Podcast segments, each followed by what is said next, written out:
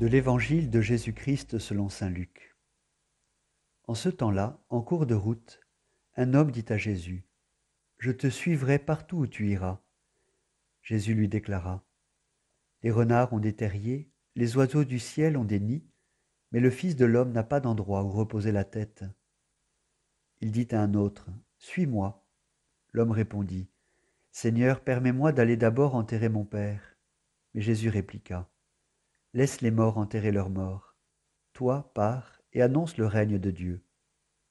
Un autre encore lui dit, Je te suivrai, Seigneur, mais laisse-moi d'abord faire mes adieux aux gens de ma maison.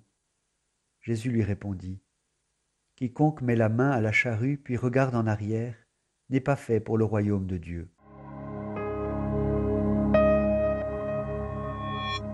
Je te suivrai partout où tu iras.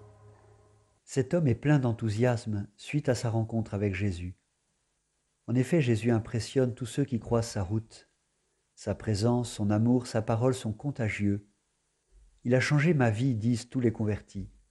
C'est une telle joie, une telle force, un tel chamboulement dans une vie que rien n'est plus pareil. Aussi, il donne envie de le suivre, de devenir son disciple. Mais voilà, une fois passée l'expérience initiale qui remplit le cœur, la suite n'est pas aussi facile. Jésus annonce la couleur à ses disciples volontaires. Dans ce passage de l'Évangile, il livre trois précieuses lumières pour éclairer la route de ceux qui veulent marcher à sa suite, pour vivre de sa vie. Le Fils de l'homme n'a pas d'endroit où reposer la tête. Suivre Jésus suppose d'accepter de ne plus avoir de chez soi stable. Jésus, depuis les débuts de sa prédication, n'a plus de maison. Il loge chez Simon-Pierre parfois, mais il est le plus souvent sur les routes avec ses apôtres pour rencontrer les foules. Vie instable, inconfortable, sans possibilité réelle de se poser.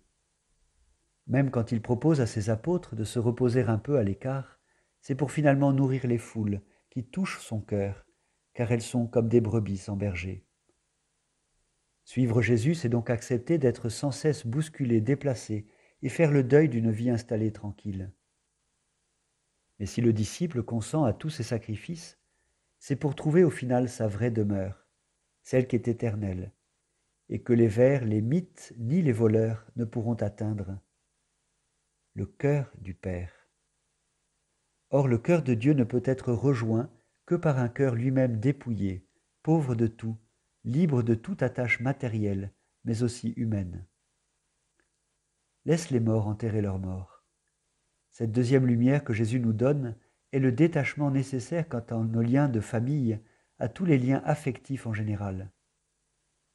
Celui qui suit Jésus vit désormais toutes ses relations en lui. Jésus donne le vrai sens et la vraie valeur de tous nos liens humains. Hors de l'amour inconditionnel que Jésus révèle et livre à ses disciples, il n'est pas de lien humain qui ne soit charnel et donc voué à disparaître. Le lien affectif qui n'est pas libre porte en lui-même sa propre mort.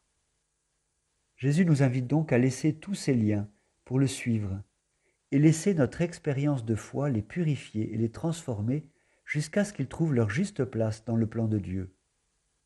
Grâce à la mort et à la résurrection de Jésus et au don de son Saint-Esprit, les apôtres, qui étaient des compagnons au départ plutôt lâches, velléitaires et ignorants, deviennent ensuite des amis fiables, qui donneront effectivement leur vie pour l'amour de Jésus. Quiconque met la main à la charrue puis regarde en arrière n'est pas fait pour le royaume de Dieu. Cette troisième lumière nous dit avec force que le disciple ne peut avancer que s'il garde les yeux fixés sur Jésus-Christ et son évangile. S'il regarde ce qu'il laisse, ou s'il regarde ailleurs, comme Pierre lors de la tempête sur le lac, il coule. Mais il peut, comme Pierre également, lors de ce même épisode, se retourner vers Jésus crier vers lui et se laisser ressaisir par sa main puissante pour reprendre la route et goûter les vraies nourritures impérissables qui comblent le cœur humain, comme la paix et la joie.